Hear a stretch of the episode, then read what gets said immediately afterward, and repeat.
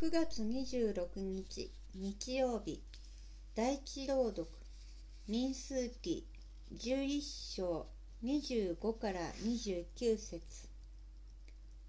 民数記その日主は雲の内にあって下りモーセに語られモーセに授けられている霊の一部を取って70人の長老にも授けられた。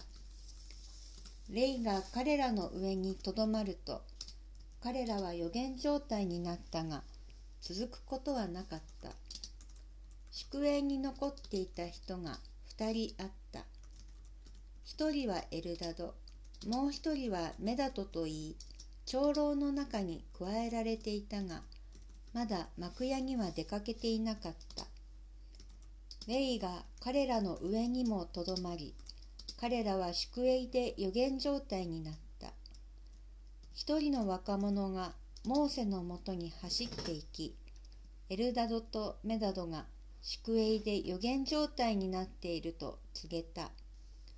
若い頃からモーセの従者であったヌンの子ヨシュアは、我が主モーセよ、やめさせてください、と言った。モーセは彼に言った。あなたは私のためを思って妬む心を起こしているのか。私は主が霊を授けて主の民すべてが預言者になればよいと絶望しているのだ。9月26日日曜日第二朗読ヤコブの手紙5章1から6節。使徒ヤコブの手紙飛んでいる人たち、よく聞きなさい。自分に降りかかってくる不幸を思って泣きわめきなさい。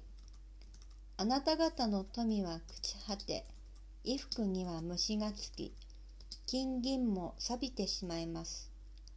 この錆こそがあなた方の罪の証拠となり、あなた方の肉を火のように食い尽くすでしょう。あなた方はこの終わりの時のために宝を蓄えたのでした。ご覧なさい。畑を借り入れた労働者にあなた方が支払わなかった賃金が叫び声を上げています。借り入れをした人々の叫びは万軍の主の耳に達しました。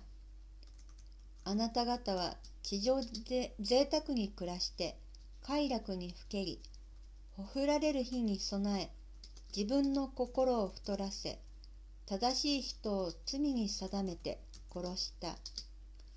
その人はあなた方に抵抗していません。